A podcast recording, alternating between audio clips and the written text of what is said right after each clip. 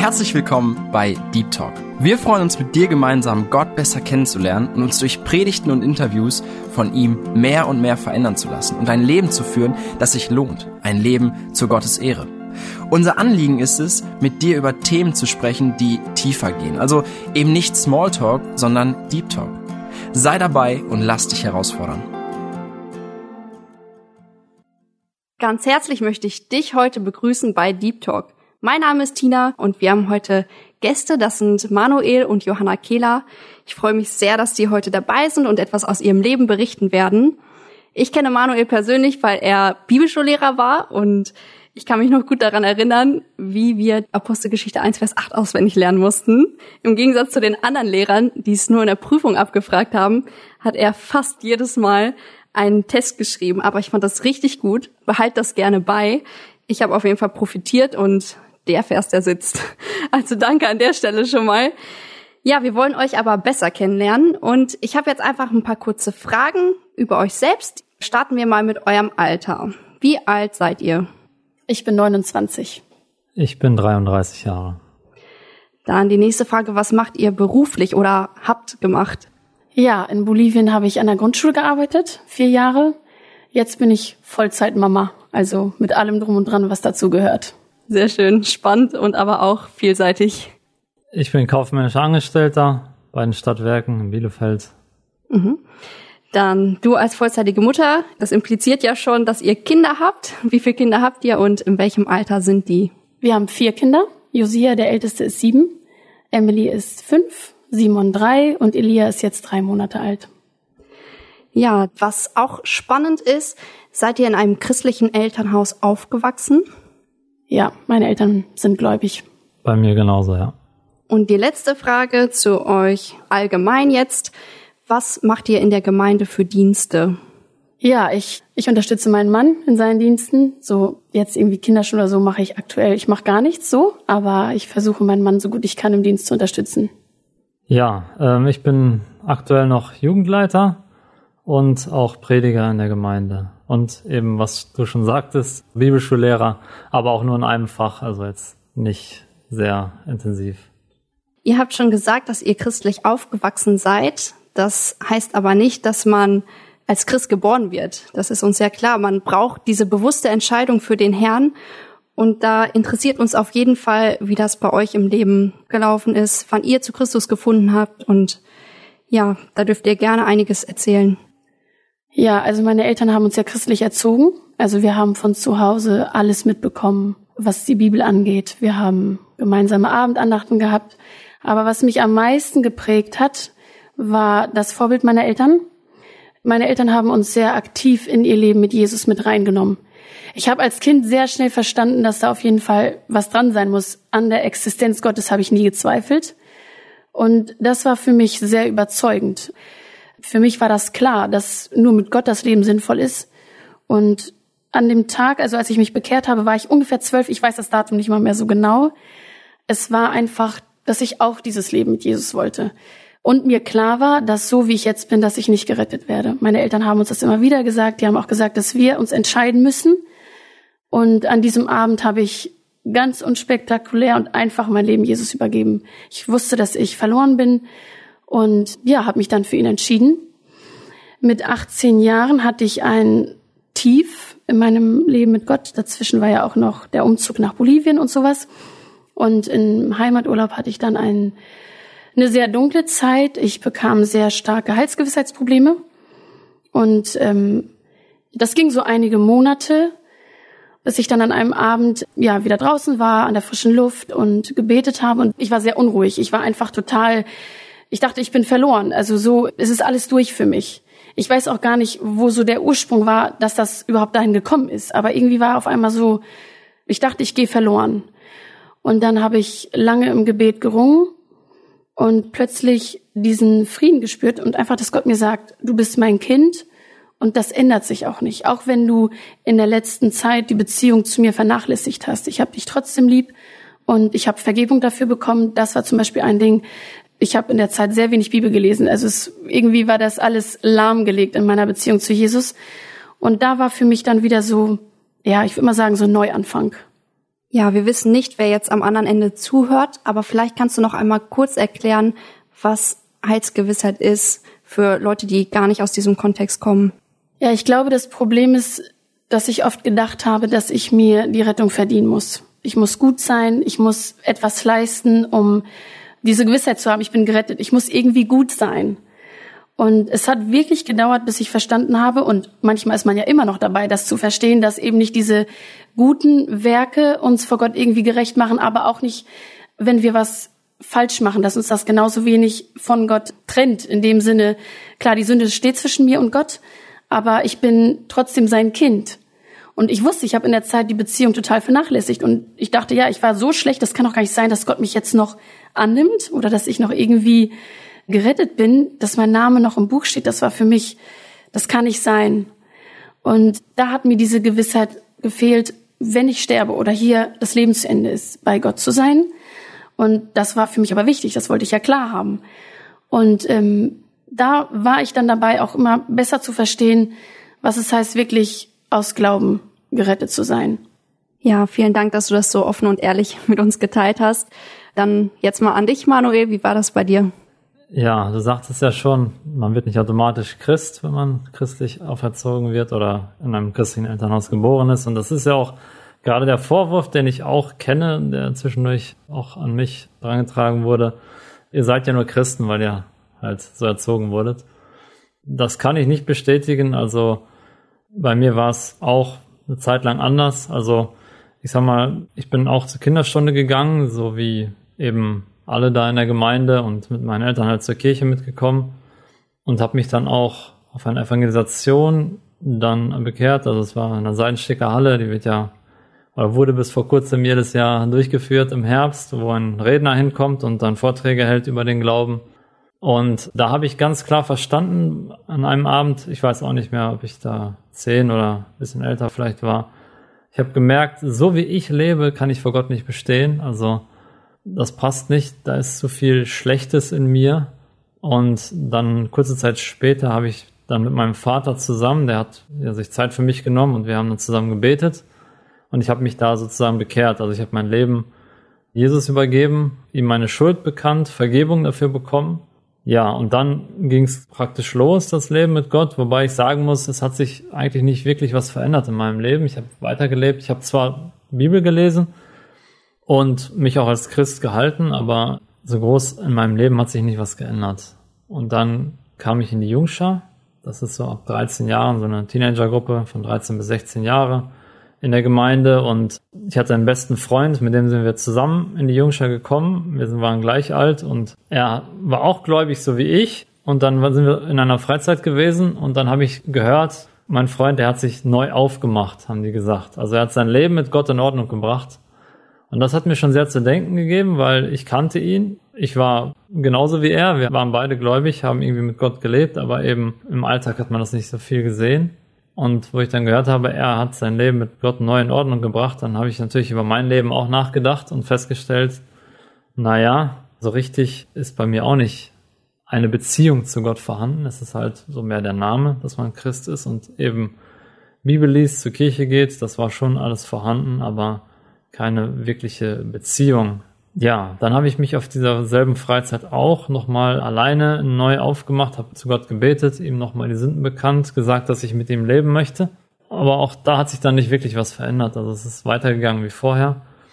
Und dann ungefähr ein Jahr später, dann hat Gott angefangen, so richtig an mir zu arbeiten, so will ich das mal bezeichnen. Also das war wieder die Zeit der Evangelisation, also so im Herbst und wo ich dann da Abend für Abend in der Seidenstücke-Halle war, die, mir die Vorträge angehört habe, habe ich immer wieder gemerkt, so war, war sehr unruhig an diesen Abenden, weil einfach meine Beziehung zu Gott nicht passte. Mein Leben war ja nicht so richtig ohne Gott, auf jeden Fall nicht, aber auch nicht mit Gott. Das war so, ich bin ja einfach dabei gewesen. Aber ich habe mich geweigert, irgendwie mit jemandem zu sprechen oder nochmal mit Gott ins Reine zu kommen. Und nach dieser Woche dann, wo die Vorträge zu Ende waren, fing eine ganz schwere Zeit für mich an, wo ich dann dachte, dass Gott mich jetzt verstoßen hat. Also ich habe mehrfach die Chance gehabt, ich habe mich bekehrt, neu aufgemacht und so weiter. Aber dann wo er mich immer noch gerufen hat, gerade jetzt auch in dieser Evangelisation, ihn irgendwo abgelehnt habe oder nicht darauf eingegangen bin. Und da habe ich wirklich, bin ich davon ausgegangen, ich kann nicht mehr gerettet werden. Der Himmel ist für mich verschlossen und es gibt für mich nur noch den Weg in die Hölle sozusagen. Das hat mir niemand gesagt, sondern das war einfach innerlich so für mich klar. Und das ging so ein paar Monate, das war ja wahrscheinlich die schlimmste Zeit meines Lebens. Also da war nichts, was einem überhaupt Freude machen konnte. Also egal, da war Weihnachten mit all den Geschenken und allem drum und dran. Wenn man weiß, das ist ein paar Jahre noch, dann ist das vorbei und äh, dann wartet die Hölle auf dich. Das macht alles überhaupt gar keinen Sinn mehr. Also das war echt furchtbar. Ich habe trotzdem in dieser Zeit weiter Bibel gelesen, bin zur Kirche gegangen, weil ich ja schon wusste, es gibt Gott und ohne ihn oder anderswo finde ich keine Hilfe. Aber ich wusste eigentlich auch, also für mich war es klar, Gott will nichts mehr mit mir zu tun haben. Ich habe meine Chance vertan. Und ja, das war halt ein sehr intensiver Kampf, eine intensive Zeit über ein paar Monate. Und dann Anfang des neuen Jahres dann habe ich mir dann ein Herz gefasst und mit einem Mitarbeiter in dieser Jungscher-Gruppe gesprochen. Und das war auch sehr interessant. Also, wo ich zu ihm kam und sagte, du, können wir mal reden? Ich würde gerne mal was loswerden. Da sagte er schon so, ja, ist interessant, also Gott hat mir das schon aufs Herz gelegt. Also er hatte, in der Zeit hatten wir so ein bisschen eine schwierige Zeit. Es gab einige, die haben viel Unsinn gemacht und Blödsinn angestellt in der Gruppe und mit denen hatten die Mitarbeiter sehr viel zu tun. Ich gehörte jetzt nicht zu denen, die da viel Blödsinn gemacht haben, aber eben, wie gesagt, war auch nicht der super fromme da vielleicht, aber er hat es so auf dem Herzen, oder Gott hat ihm das wahrscheinlich deutlich gemacht. Er sollte mal mit jemandem reden, der halt nicht irgendwie viel Blödsinn macht, aber vielleicht auch ein Gespräch braucht. Und dann kam ich genau zu ihm und dann hat er wahrscheinlich gemerkt, das ist jetzt das, worauf Gott mich vorbereitet hat. Ja, dann haben wir gesprochen und in dem Gespräch ist mir dann deutlich geworden, dass das Quatsch ist, also dass das nicht stimmt, was ich mir eingeredet habe, dass Gott mich verworfen hat. Sowas sagt die Bibel nicht und ich bin dennoch sein Kind, auch wenn ich jetzt sozusagen mich gegen seine Stimme irgendwo verschlossen habe eine Zeit lang. Und wo ich das dann verstanden habe, wir haben dann auch mehrere Gespräche gehabt über einen längeren Zeitraum hinweg und wo ich immer mehr auch dazu durchdringen durfte, wirklich Frieden mit Gott zu bekommen und verstehen durfte, ja, ich bin sein Kind, Gott hat mich angenommen. Und ja, ich sag mal, so eine dunkle Zeit, die wünsche ich keinem, ja, bin froh, dass ich sie nicht mehr habe und wünsche sie auch nicht zurück. Und doch war das eine Zeit, die sehr prägsam ist, wo ich wirklich für mich alleine ausmachen musste, was bedeutet Gott für mich. Und da hat mir keiner geholfen und keiner mich irgendwie bevormundet oder Gott nahegebracht, sondern da ist Gott mir selber begegnet und das war ja eine sehr intensive Zeit. Und das war praktisch so der Start, wo Gott ab dem Zeitpunkt dann war Gott sozusagen im Mittelpunkt meines Lebens. Vorher war es halt, wie gesagt, ich war dabei, habe Bibel gelesen und so, aber mein Alltag irgendwie selber gelebt.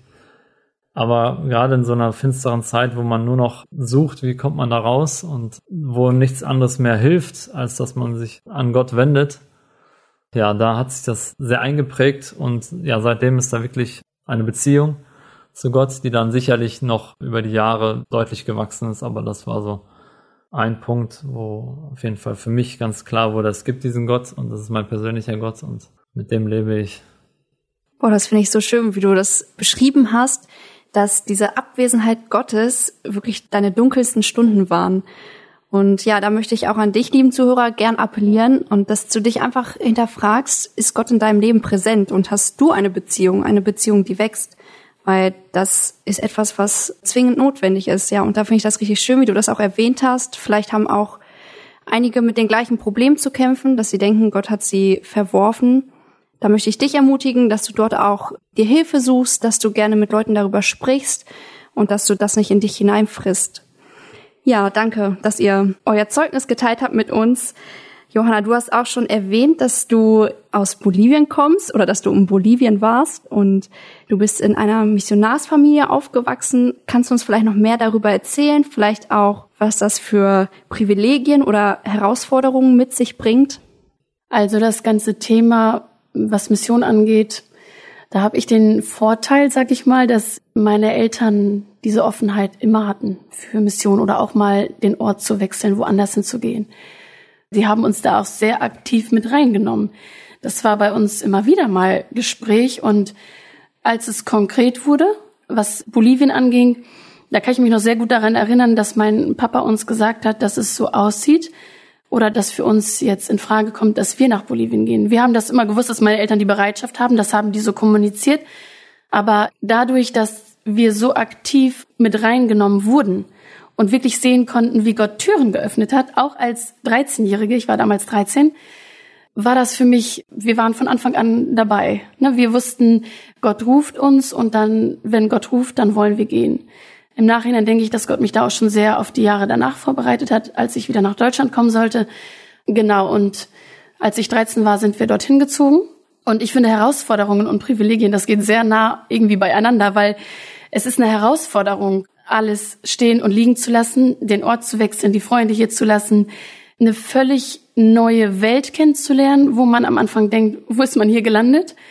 Und trotzdem war das ein Riesenprivileg, den Glauben praktisch werden zu lassen, einfach zu gucken, was macht Gott daraus. Weil unsere Eltern haben uns immer wieder gesagt, wenn wir bereit sind, für Gott zu gehen, er wird sich dazu bekennen. Und meinen Eltern war das auch wichtig, dass wir als Kinder da mitgehen können, dass wir bereit sind, also auch zu unterstützen, weil ich glaube, es war für mich auch sehr wichtig oder für uns Geschwister auch, dieses Fundament zu haben oder diese Gewissheit, warum wir gehen. Und ja, ein Riesenprivileg ist einfach, dass man eine völlig neue Welt sieht. Man lässt den ganzen Luxus, sage ich mal, und sieht völlig neue Kulturen, auch wenn das plattdeutsche Menschen da sind und alles, aber es ist nochmal was ganz anderes. Die größte Herausforderung, glaube ich, war für uns das Einleben, besonders die ersten Monate. Da gab es sehr viele Tränen und es war für uns eine sehr, sehr schwere Zeit. Ich kann mich noch erinnern, als wir, ich weiß nicht, einen Monat, glaube ich, da waren. Vielleicht noch nicht mal. Da saßen wir an einem Abend alle im Zimmer und haben alle geweint. Wir haben Deutschland vermisst. Wir haben das Essen vermisst. Wir haben die Freunde vermisst. Und es war auch so schwierig mit dem Telefonieren. Das ging so gut wie gar nicht. Wir hatten kein Internet, nichts. Und da hat mein Papa uns dann alle zusammengerufen. Und ich weiß noch, wir saßen alle zusammen mit meinen Geschwistern, meinen Eltern. Und da hat Papa uns einfach nochmal daran erinnert, warum wir hier sind. Und dass Gott uns hier hingerufen hat und dass Gott uns auch durch diese Zeit helfen wird.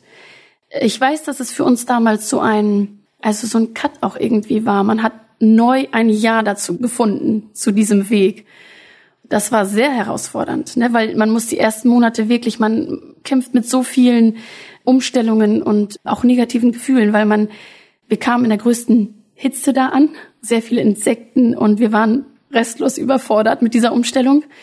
Wir wollten Freunde haben und wir gingen auch gar nicht zur Schule am Anfang, das kam auch noch dazu. Und trotzdem durften wir erleben in dieser Zeit, wie Gott sich dazu bekennt, wenn man wirklich bereit ist, alles aufzugeben, um ihm zu dienen. Ein anderes Privileg ist, die Leute dort waren sehr offen für das Wort Gottes, auch in den anderen Ländern. Das kam ja später dann mehr dazu, Mexiko und so. Wir haben hautnah miterlebt, wie viele Menschen sich bekehrt haben und wie meine Eltern Gebetserhörungen da hatten und Geschichten mit Gott erlebt haben, wo wir Kinder auch einfach immer wieder sehen durften, Gott bekennt sich zu meinen Eltern und auch zu uns, weil wir ihm gefolgt sind oder gegangen sind, da wo er uns gerufen hat. Wow, das finde ich wirklich sehr bewundernswert, dass deine Familie oder deine Eltern euch Kinder so mitnehmen konnten. Und man merkt auch, dass du, obwohl ihr die Schwierigkeiten hattet, dass du auch selber dafür brennst und voll mitgehen konntest. Also das ist wirklich etwas, wo Gott, glaube ich, auch einfach hilft und wo man einfach vor den Segen verspürt, wenn man so als ganze Familie da mitgehen kann.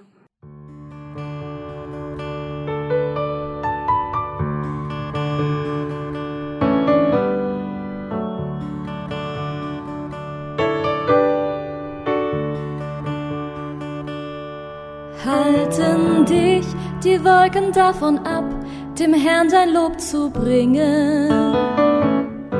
Hält der Wind, der dir entgegenweht, dich davon abzusingen. Fürchte nichts, mein Kind, gib mir die Sorgen.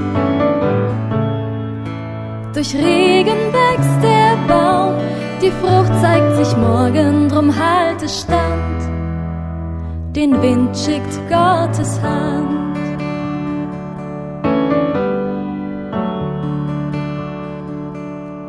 Warmes Licht genügt der Saat ja nicht, um groß und stark zu werden. Darum schimpft sie nicht, noch wehrt sie sich, wenn Regen fällt auf Erden. Fürchte nichts, mein Kind, gib mir die Sorgen.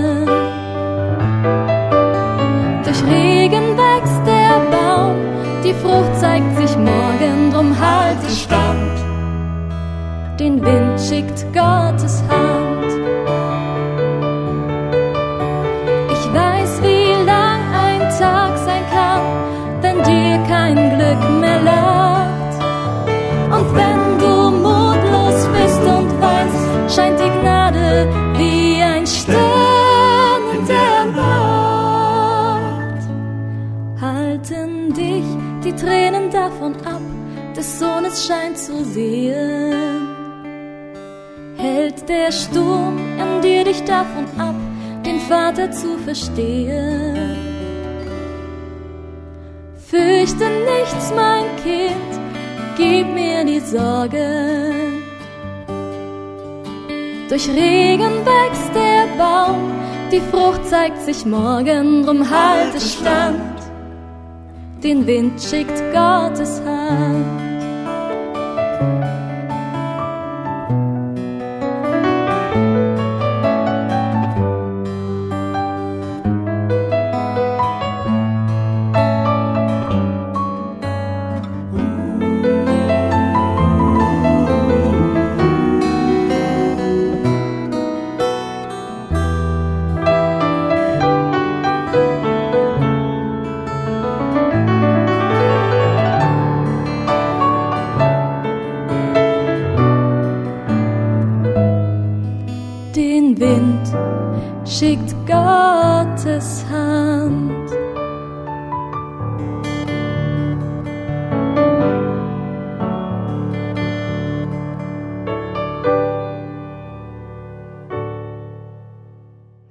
Ja, du hast erzählt, ihr wart in Bolivien, jetzt bist du aber in Deutschland.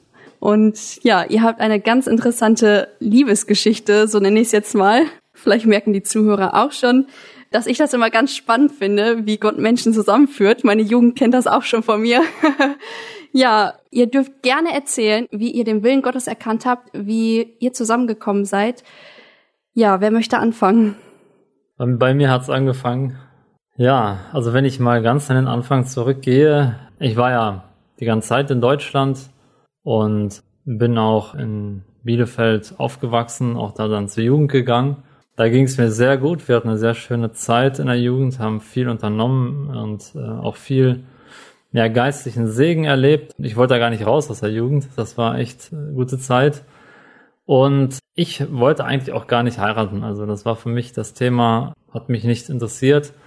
Und ich wollte eben ganz für Gott leben. Und ja, da habe ich so meinen Weg drin gesehen und mich auch lange Zeit überhaupt gar nicht so richtig mit dem Thema beschäftigt. Naja, und irgendwann, ich weiß gar nicht, wahrscheinlich war ich so 22 oder 23, dann habe ich mir selber so gesagt oder auch den Gedanken gehabt, also ich kann ja nicht immer vor der Frage der Partner mal weglaufen, das ist ja auch nicht so richtig der Sinn der Sache. So sollte man nicht tun als Mann. Ich muss zwar nicht heiraten, aber ich muss zumindest wissen, warum ich nicht heirate. Und die Herausforderung sozusagen für mich selbst habe ich dann angenommen, habe angefangen, mich bewusst damit zu beschäftigen, habe die Bibel daraufhin untersucht und gezielt auch gebetet. Und mein Ziel war es eben, dann von Gott die Gewissheit zu bekommen, dass ich alleine bleibe und was weiß ich, in die Mission gehe, sonst irgendwas. Hatte verschiedene Pläne und Vorstellungen. Ja, und das Ende der Geschichte war letztendlich aber, dass Gott mir doch gezeigt hat, dass ich heiraten soll. Es war eher mehr das Bibelstudium mit Gebet, was mich dazu gebracht hat. Also jetzt keine große übernatürlichen Offenbarungen oder so. Also wie gesagt, ich habe mich damit beschäftigt und festgestellt, wenn man in die Bibel hineinschaut, ist es ja so, dass Gott Mann und Frau gemacht hat und diese Zweisamkeit generell in die Schöpfung hineingelegt hat. Dann kam der Sündenfall und hat vieles kaputt gemacht. Und zum Beispiel Jesus in Matthäus 19 sagt ja auch, also sie sprechen über die Ehe da mit den Jüngern und den Pharisäern und dann nennt Jesus einige Gründe, warum jemand nicht heiratet. Das heißt, also die Frage ist im Grunde genommen andersrum zu stellen, nicht warum sollte ich heiraten, sondern der Grundsatz ist, man heiratet und wenn das nicht der Fall ist, dann warum heirate ich nicht? Also die Frage müsste man eher andersrum stellen. Weil Gott eben diese Zweisamkeit in die Schöpfung hineingelegt hat. Und wie gesagt, es gibt durchaus gute Gründe, auch alleine zu bleiben. Das nennt Jesus ja selber und auch Paulus in seinen Briefen. Aber in meinem Fall hat keiner der Gründe auf mich zugetroffen. Also ich habe keinen Grund gefunden. Also beispielsweise auch zu der Zeit war gerade in Klärung, dass ich Jugendleiter werden sollte. Und ja, auch für den Dienst, auch selbst wenn man in die Mission geht, an die Mission denkt, die Richtung, die ich gehen wollte und wo ich mich von Gott geführt gesehen habe, war besser als Ehepaar. Und da hat Gott mir schon deutlich gemacht, für mich persönlich, mein Weg geht über die Ehe und ja, meine Aufgabe ist es jetzt, eine Frau zu suchen. Okay, und wie kam es dann zu Johanna? Ja, das war dann der Schritt zwei praktisch. Also erstmal musste ich verdauen, dass ich heiraten soll. Also es klingt jetzt so negativ natürlich. Also ich bin auf jeden Fall glücklich verheiratet und Gott verändert ja Menschen, verändert auch Denken. Aber das braucht eben seine Zeit manchmal. Und also ich möchte die Ehe nicht schlecht reden oder so negativ darstellen, überhaupt nicht. Sondern wie gesagt, das war jetzt ein Umdenken oder ein Umkrempeln, was Gott dann in, in meinem Inneren sozusagen vorgenommen hat. Und wo ich dann gemerkt habe, okay, Gott möchte, dass ich heirate, dann habe ich eben sozusagen mich auf die Suche gemacht oder ja, angefangen zu prüfen, welche Frau kommt für mich in Frage. Ich meine, der Vorteil war natürlich, dass ich absolut neutral war, nicht voreingenommen und irgendwie schon in eine gewisse Richtung fixiert sondern ich habe wiederum versucht, einfach anhand der Bibel zu schauen, was erwartet Gott von einer Frau und ja, wer würde da in Frage kommen. Und da wollte ich auch wirklich sozusagen offen sein und nicht jemanden ausschließen, den Gott nicht ausschließen würde. Und so habe ich dann eben die Mädchen in Betracht gezogen, die ich so kannte von irgendwoher. Also nicht nur jetzt aus unserer Gemeinde zum Beispiel. Ja, und Johanna kannte ich eigentlich nicht. Aber ich war 2009 einmal in Bolivien gewesen und 2011 auch nochmal. Auf jeden Fall, 2009 war ich in Bolivien, da habe ich sie nicht gesehen. 2011 war ich in Bolivien. Da haben wir einen, so eine Art Arbeitseinsatz gemacht. Also ich wollte meinen Urlaub auch in der Mission einsetzen. Und wir haben bei ihrer Familie gewohnt. Also wir waren mit ein paar Jungs dort. Aber ich habe mit ihr eigentlich nichts zu tun gehabt. Also ich habe sie halt gesehen, wusste, dass es sie gibt. Mehr war da nicht. Trotzdem ist sie halt irgendwie im Hinterkopf geblieben. Und wo ich dann mich angefangen habe, mit Mädchen auseinanderzusetzen, kam sie eben auch auf die Liste, sozusagen. Ja, und dann ging es los, konkret zu prüfen. Also ich habe dann über einzelne Mädchen eben intensiv mit Gott gesprochen und habe über die Mädchen nachgedacht, Gott gefragt, was er über sie denkt. Und nach und nach ist der Kreis immer kleiner geworden, sozusagen, aus verschiedensten Gründen. Und an einem gewissen Punkt ist er stehen geblieben. Also dieser Kreis, es waren einige Mädchen noch da und sind nicht weniger geworden. Ich kam nicht von der Stelle. Und dann habe ich ein weiteres Problem bei mir festgestellt, dass ich nicht bereit war, sozusagen zu allem Ja zu sagen. Also ich hatte schon Angst, dass Gott mir ein Mädchen gibt, was ich gar nicht mag und wo ich gar nicht klarkomme. Und solange ich nicht bereit war, da Gott völlig zu vertrauen, ging es einfach nicht weiter. Also wie gesagt, der Kreis ist geblieben. Und das weiß ich auch noch, das war auch ein langer, intensiver Kampf. Und dann eines Tages, dann als ich von der Arbeit zu Fuß nach Hause ging, habe ich mich dann durchgerungen und zu Gott gesagt, okay Gott, ich mach's. Egal, zeig mir, welches Mädchen das Richtige ist. Und wenn ich die überhaupt nicht mag und nicht klarkomme, dann musst du mir die Liebe schenken. Also das erwarte ich dann von dir. Ja, da, das war so der, dieser Punkt, wo ich mich da durchgerungen habe. Und dann habe ich gemerkt, es ging wieder vorwärts. Der Kreis ist weiter kleiner geworden, aber dann ist es wieder stecken geblieben. Es waren immer noch ein paar Mädchen da, nicht mehr viele, aber immer noch eine Auswahl sozusagen. Und dann habe ich gemerkt, okay, jetzt ist es an der Zeit, jetzt muss ich mit meinen Eltern reden. Bisher hatte ich noch mit niemandem darüber geredet. Generell über dieses Thema habe ich so gut wie nie geredet. Aber von der Bibel habe ich es auch gesehen, dass die Eltern schon eine entscheidende Rolle bei dieser Frage spielen und dass man die auf jeden Fall auch mit einbeziehen sollte. Und das wollte ich auch. Ja, und dann habe ich meinen Eltern klar gesagt, wie die Sache steht, wie ich denke und auch an welche Mädchen ich denke. Und ja, in diesem Ges oder in diesen Gesprächen, mehrere, war es dann so, dass irgendwie sind wir zu dritt nie auf einen Nenner gekommen, so bei den Mädchen. Nur interessanterweise, ich habe halt Johanna auch erwähnt, bin mir auch ein bisschen dumm dabei vorgekommen, weil ich kannte sie überhaupt nicht, meine Eltern kannten sie noch weniger. Aber doch war Johanna so die einzige, wo wir so gesagt haben, ja, okay, könnte sein oder warum nicht? Also so nichts Negatives. Ja, und dann ist das dann praktisch wieder dabei stehen geblieben und ich habe überlegt, ja, was machst du jetzt damit? Also irgendwie geht's nicht weiter und ich kann jetzt nicht einfach zum Mädchen laufen, das ich nicht kenne und irgendwie ist da nichts wirklich, ja, keine konkrete Stimme Gottes oder so, dass sie die richtige ist. Aber bei diesem Punkt blieb stehen, außer Johanna war eben niemand, wo sowohl meine Eltern als auch ich da einig waren und beide so diesen, oder ja, wir zu dritt diesen Weg so gesehen haben. Und ja, dann ein paar Wochen, meine ich, später war das, dann fragte mein Vater irgendwann, und, wie sieht's aus?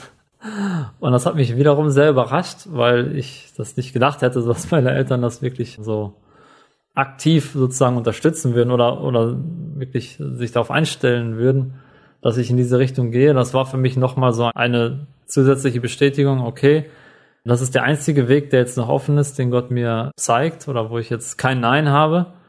Also musst du weiter prüfen. Naja, das war dann so 2012, kurz vor Ostern. Und dann sind wir mit einigen Jungs, waren wir zusammen, haben auch so eine Art Freizeit gemacht in Schweden. Und dort war ein Freund dabei, der auch als Zivi in Bolivien war und eben die Familie Neufeld dann auch, also Familie von meiner Frau, kannte von dort. Und den habe ich dann mal gefragt, ob er zufällig eine E-Mail-Adresse hätte von Johanna oder, oder irgendwas, irgendwelche Kontaktdaten. Und habe ihm dann auch gesagt, was ich vorhab. Und er hat, ja, sich gefreut oder fand das natürlich wahrscheinlich sehr verwunderlich und amüsant. Und hat aber tatsächlich eine Adresse gehabt und mir die dann auch zur Verfügung gestellt, dass ich überhaupt eine Möglichkeit hätte, Kontakt aufzunehmen. Also ihr müsst euch vorstellen, also 2012, da war das noch nicht so mit WhatsApp und Internet war auch noch nicht so gut, obwohl das noch nicht so lange her ist. Aber das war mehr so doch Telefon, E-Mail, so in diese Richtung. Ja, und dann kam Ostern und ich war jetzt im Begriff, irgendwie Kontakt mit Johanna aufzunehmen, obwohl ich sie nicht kannte, sie kannte mich nicht. Und ich saß in meinem Zimmer und dachte, wie dumm bist du eigentlich? Was machst du hier? Ist doch völlig schwachsinnig, was du jetzt hier vorhast. Und dann habe ich die Ostergeschichte gelesen, war ja Ostern in der stillen Zeit. Und ja, bei der Kreuzigung, da stehen ja auch die Pharisäer unter dem Kreuz im Markus-Evangelium. Und sagen dann zu Jesus, ja, steig doch vom Kreuz runter, damit wir das sehen und an dich glauben. Und da war es mir so, so innerlich, als wenn Gott zu mir sagt, guck mal, genauso ist das bei den Menschen. Ne? Die wollen immer erst sehen, die wollen so eine Gewissheit haben und dann wollen sie glauben. Dann lassen sie sich auf Gott ein. Aber bei mir ist das andersrum. Jesus sagt auch zu Thomas, selig sind die nicht sehen und doch glauben. Und das war für mich dann so der letzte Rest, wo ich dann gesagt habe, okay Gott, gut, ich habe es verstanden. Keine Ahnung, was ich hier mache, aber das ist so der einzige Weg, den ich hier so sehe. Und den werde ich jetzt gehen, wenn du mir den zeigst. Ja, dann ging's los. Also nach Ostern habe ich dann auch überlegt, wie machst du das jetzt? Wie stellt man sowas an? Und dann habe ich erstmal einfach eine E-Mail geschrieben und gefragt, ob das überhaupt Johannas E-Mail-Adresse ist. also weiß man ja nicht. Keine Ahnung, ob die noch aktuell ist, ob sie überhaupt die noch benutzt und so weiter. Einfach gefragt, hallo Johanna, ist das deine E-Mail-Adresse oder so? Und das hat ein bisschen gedauert, bis sie zurückgeschrieben hat und ich dachte schon so, naja, okay, vielleicht wird es dann doch nichts.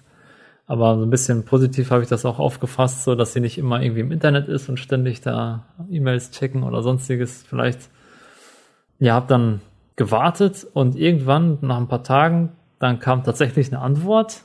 Sie schrieb einfach nur, ja, das ist meine Adresse. Und ja, dann hatte ich irgendwie zufälligerweise in genau dieser Zeit gehört, dass ihr Bruder Freundschaft angefangen hatte, dort in Bolivien. Und ja, ich wusste ja gar nichts. Ich wusste nicht mal, ob sie schon einen Freund hat oder nicht. Das wäre ja dumm gewesen irgendwie, wenn man dann auch angekommen wäre. Oder ich wusste auch nicht, ob sie wirklich gläubig ist oder so. Ich meine, ich war in der Familie gewesen und weiß, dass sie Gemeindemitglied ist. Aber das heißt ja noch nicht viel. Also man kann ja auch so mitschwimmen. sondern es war mir schon sehr wichtig, dass sie eine überzeugte Christin ist und den Herrn von Herzen lieb hat. Und sowas alles wollte ich natürlich erstmal irgendwie in Erfahrung bringen. Und wie gesagt, ihr Bruder hatte Freundschaft angefangen, dann habe ich einfach nochmal zurückgefragt, ob das denn stimmt, dass ihr Bruder Freundschaft angefangen hat und wie es bei ihr denn so ist, ob sie auch schon einen Freund hat oder nicht. Ja, natürlich kann man sich sofort schon denken, als Mädchen dann wahrscheinlich, was einen da erwartet, aber ja, anders wusste ich jetzt auch nicht, wie ich vorgehen soll. Ja, dann hat sie zurückgeschrieben, ja, stimmt. Daniel hat Freundschaft angefangen, also ihr Bruder, und nee, sie hatte noch nichts, hatte noch niemanden, war auch dort in ihrer Gemeinde in der Jugend glücklich, hat sich dort in der Schule eingesetzt und in der Jugend und so weiter. Das war wiederum auch natürlich positiv für mich zu hören, das auch so dann nebenbei zu erfahren. Und dann hat sie auch zurückgeschrieben, warum fragst du? ja gut, und das war natürlich dann für mich der Startschuss oder so. Dann wusste ich, okay, jetzt alles oder nichts, also jetzt geht's los. Und dann habe ich natürlich auch mein Anliegen ausgepackt. Ich meine, ich war nie so ein Typ, der irgendwie mit Mädchen rumgeschrieben oder rumgespielt hat, sondern wenn es was zu klären gab, dann habe ich es geklärt und dann war das geklärt. Und so habe ich dann eben gesagt, was ich will und dass ich eben mich von Gott geführt sehe, also sie zu fragen und würde sie gerne kennenlernen und prüfen, ob das wirklich Gottes Wille ist, dass wir zusammengehören. Ja, und dann hat sie aber zurückgeschrieben, dass sie nicht einfach so mit Jungs schreiben möchte. Das war natürlich, ja, ungünstig für mich. Plan A hat nicht funktioniert, sie sozusagen erstmal kennenzulernen.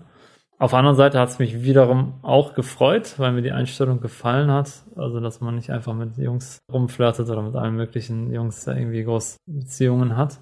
Aber da stand ich jetzt wieder vor einem Dilemma. Also, sie wollte keinen Kontakt mit mir und einfach so irgendwie E-Mails schreiben. Aber ich musste, ich wollte eigentlich sie schon irgendwie kennenlernen oder ja, hab's schon so gesehen, dass Gott mich führt, sie zu fragen. Und also was ich schon sagen kann, also die Gefühle, wo ich angefangen habe mit ihr zu schreiben, die kamen auch recht schnell. Also das war jetzt nicht so das Problem, dass das alles ein Krampf war oder so, ich muss hier jetzt ein Pflichtprogramm erfüllen, sondern so ein bisschen hatte ich sie ja noch in Erinnerung. Ja, aber das war dann, also ich habe nicht ungern mit ihr geschrieben, sage ich mal so. Aber da war wieder so ein Punkt, wo ich dann mit Gott gesprochen habe und, und, und sagte, okay, ich habe keine andere Möglichkeit, sie kennenzulernen und Gott, ich weiß jetzt nicht, wenn ich sie frage, ob sie meine Frau werden möchte. Ich weiß nicht, ne? wie steht sie zu dir und ist sie überhaupt bereit, hier nach Deutschland zu kommen? Weil zu dem Zeitpunkt war es schon klar, dass ich Jugendleiter werden sollte. Ich habe da auch meinen Platz, meine Berufung gesehen und das war auch klar. Es war eine Bedingung von mir, dass sie auf jeden Fall nach Deutschland kommen müsste. Ja, und das alles war noch überhaupt nicht geklärt und jetzt war die Frage, entweder ich breche es jetzt ab oder ich muss sie wirklich direkt fragen. Und ich habe aber doch mich da, ja, war ruhig darüber habe keinen anderen Weg von Gott gesehen, als dass ich sie direkt frage. Und dann habe ich mich hingesetzt und eine sehr lange E-Mail geschrieben, wo ich dann praktisch ja erzählt habe, wie ich selber zum Glauben gekommen bin, so ein bisschen über mich erzählt habe, für meine Familie und auch ganz klar, welche Vorstellungen oder Bedingungen ich habe. Zum Beispiel eben, dass sie mit nach Deutschland kommen müsste, diese Bereitschaft, die muss da sein und habe auch erzählt, wie Gott mich geführt hat zu ihr hin. Und eben dann war die Frage, ob sie bereit wäre, meine Frau zu werden. Erstmal bis hierhin. Das ist auf jeden Fall eine sehr ungewöhnliche Geschichte und richtig spannend. Ja, an dieser Stelle machen wir eine Pause und ihr dürft richtig gespannt sein auf nächstes Mal. Dann wird Johanna nämlich von ihrer Sicht der Dinge berichten. Nochmal zur Wiederholung. Wir hatten heute Manuel und Johanna Kehler hier zu Gast und nächste Woche geht es weiter. Mein Name ist Tina und ich freue mich richtig, dass du heute dabei warst. Hoffe, dass du dran bleibst und dass du nächste Woche wieder einschaltest. Bis zum nächsten Mal.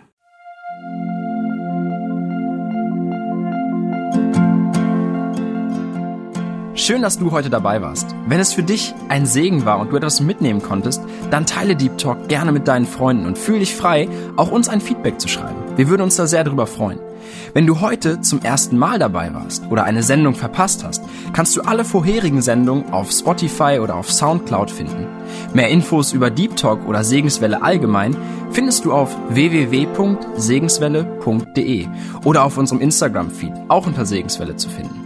Falls du Fragen und Anregungen, zum Beispiel Themenvorschläge hast, schreib uns gerne. Wir wünschen dir noch eine gesegnete Woche mit den Worten aus Kolosser 3, Vers 17. Und was immer ihr tut, in Wort oder Werk, das tut alles im Namen des Herrn Jesus und dankt Gott dem Vater durch ihn.